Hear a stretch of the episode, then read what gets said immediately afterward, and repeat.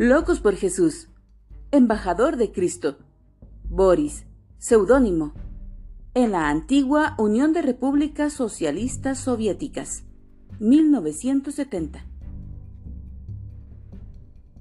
Por fin cesó la risa burlona de los prisioneros. Boris no sonrió.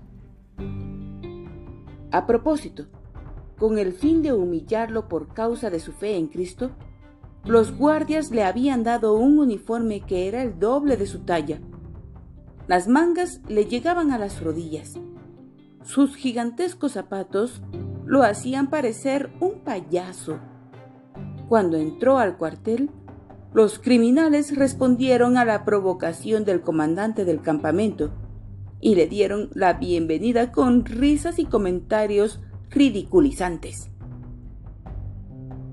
Uno de los prisioneros se acercó y se inclinó frente a él fingiendo piedad y diciendo, Te saludo, Santo Padre. Eres el embajador del mismo Cristo. ¿Representas tú los intereses del cielo? Sus palabras burlonas incitaron el coraje de Imboris. Se olvidó de lo ridículo que era su apariencia y respondió valientemente. Sí, soy representante del cielo.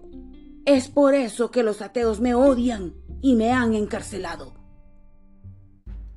Boris nos dice, mientras le predicaba a aquellos despreciables pecadores, el sermón me afectó a mí también. Pronto deseé abrazarlos por haberme hecho recordar lo supremo de mi llamamiento. Muchos le temen al sufrimiento. En el pasado yo también lo temí.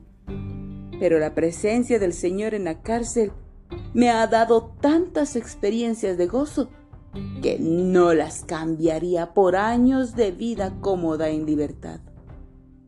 Boris.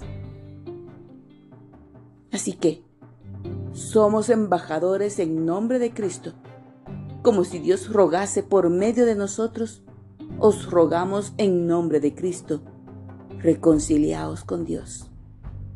El apóstol Pablo, martirizado en Roma en el año 65 después de Cristo. Segunda de Corintios capítulo 5, versículo 20.